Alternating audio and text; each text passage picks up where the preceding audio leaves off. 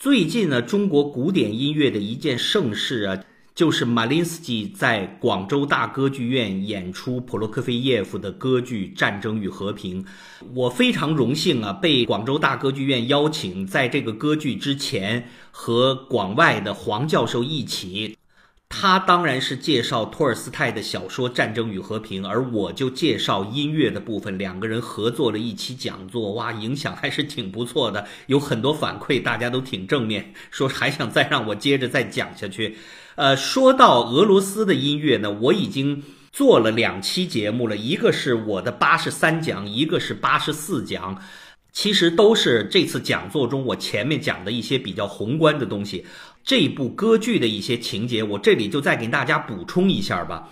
俄罗斯的歌剧啊，说到普罗科菲耶夫写这部《战争与和平》，他可以继承的东西有两个派系，一个就是柴可夫斯基写的《叶普根尼奥涅金》，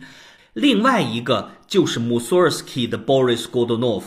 这两个的风格呀，可以这么说。普罗科菲耶夫不但完整的继承下来了，而且他的这部《战争与和平》的歌剧前半段就是柴可夫斯基，后半段就是 穆索尔斯基，这是怎么回事呢？柴可夫斯基的《叶普根尼奥涅金》啊，是一个非常温柔的反映社会现实的东西，他看到了很多当时俄罗斯民族的怪现状，但是他的话呢？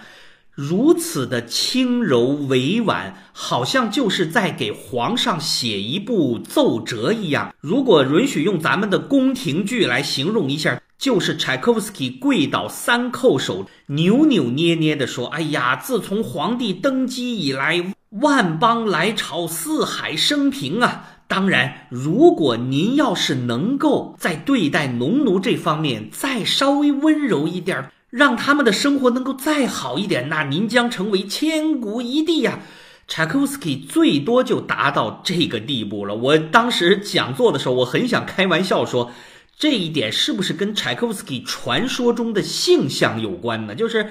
带着一点娘气呀，他骂人可能就是这个风格了吗？沙皇，你讨厌，仅此而已。而另外一个风格就是穆索尔斯基写的 Boris Godunov，大家知道吧？这 Godunov 是俄罗斯的一代沙皇，是一个非常有故事的沙皇啊。而穆索尔斯基的风格呢，就是它旋律性很小，甚至某些情况下已经破坏了整个歌剧的音乐性了。为什么？有很多人不能理解，包括啊，穆索尔斯基最好的那个朋友，基本上像他恩师那样子的。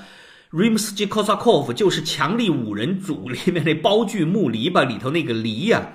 他对穆索尔斯基都不太理解呀，说怎么这样的歌剧旋律性不强啊，音乐不够优美。于是 r i m s k y k o s a k o v 在穆索尔斯基死后，还把 Boris Godunov 这部歌剧给改编了一个版本，显得有一点旋律感更加优美了，说是要帮助一下自己的这位老朋友。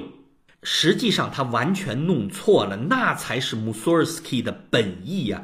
他的音乐呀，就是要指着残暴的沙皇统治破口大骂呀，这才是他的风格。所以说到反映当时俄罗斯的现实主义，柴可夫斯基跟穆索尔斯基这两个人，通过两部歌剧走到了两个极端，是完全相反的。那这些俄罗斯歌剧的传统，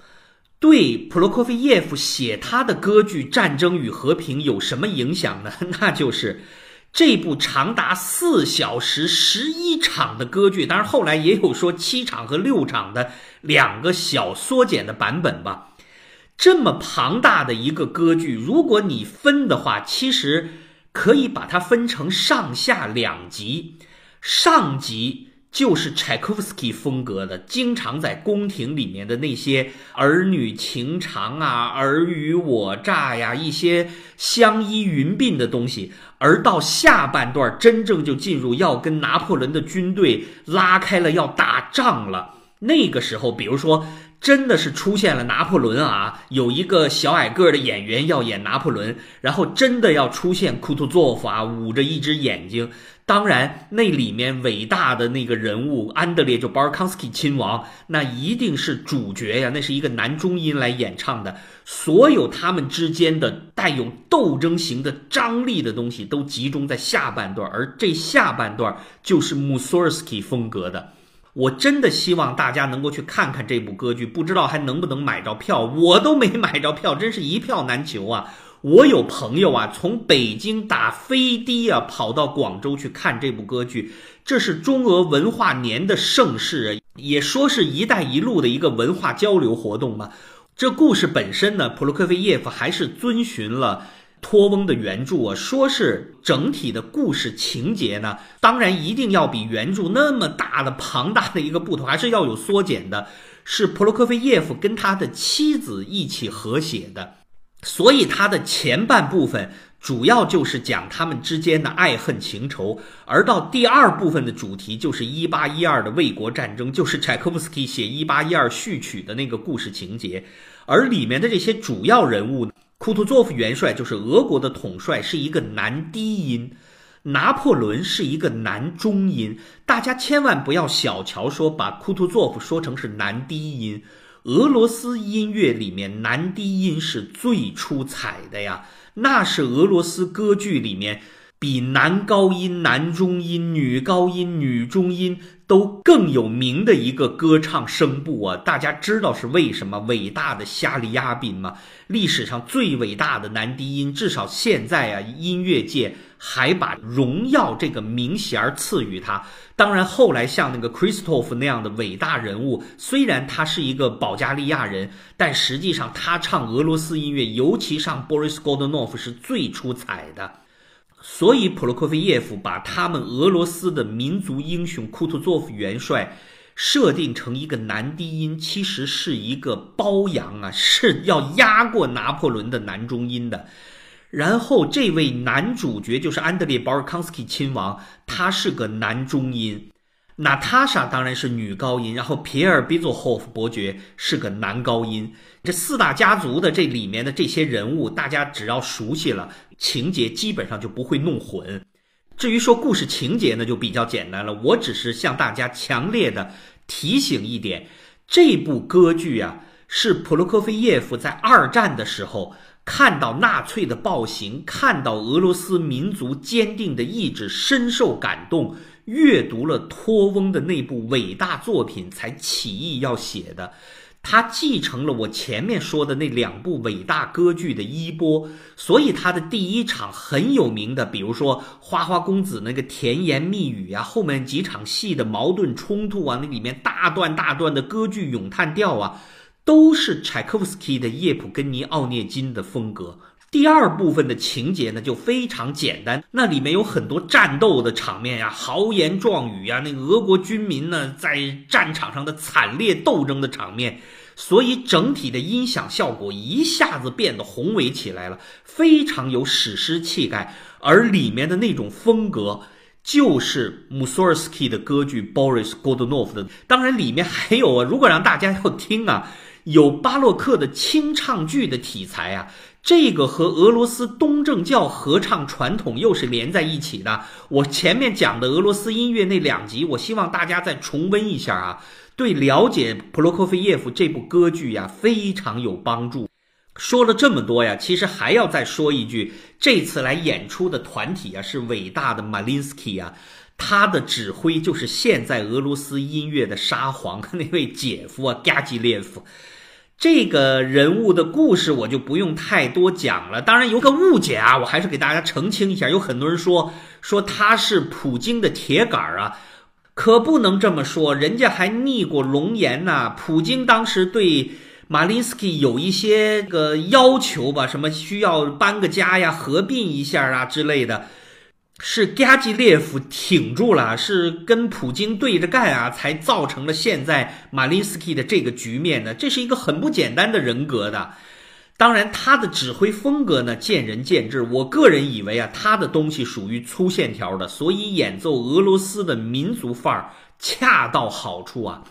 至于说马林斯基多么有名啊，这是当时建立在圣彼得堡的一个乐团，这个年头也太久了。然后他。首演过太多的名剧了。最后，我总结一下，大家听这部歌剧啊，我个人的理解，我的一些感动啊，理解了前面那两部歌剧啊，对理解普罗科菲耶夫的《战争与和平》歌剧是非常有帮助的。但是呢，我们真的不可以简单的把它变成一个政治歌剧，比如说它是前苏联宣传要歌颂祖国的东西，不这么简单啊。普罗科菲耶夫的这部歌剧的确是因为二战而起义的，是一部爱国作品。但他完成并且首演的时候，普罗科菲耶夫早就不是一个血气方刚的年轻人了。这是他人生最后十年的作品，所以不能把它简单的泛政治化。影响这部歌剧的核心要素，当然就是俄罗斯的良心托尔斯泰呀，那是俄罗斯宏大的历史画卷，尤其是反抗外族侵略的伟大战争。对普罗科菲耶夫本人的影响，但同时他又到了人生暮年，他有一种近乎于宗教情怀的前进，而俄罗斯歌剧前辈就是柴可夫斯基跟穆索尔斯基那两种风格的融合，又加上俄罗斯传统和现代西方音乐的碰撞，才造就了这部音乐。大家千万不要忘记啊，普罗科菲耶夫从一九一八年起啊。有十六年时间是生活在美国和法国的，后来才回国报效祖国的，所以我们可以从这部歌剧里面听到现代音乐比较常见的调性转换，那是一定要有的。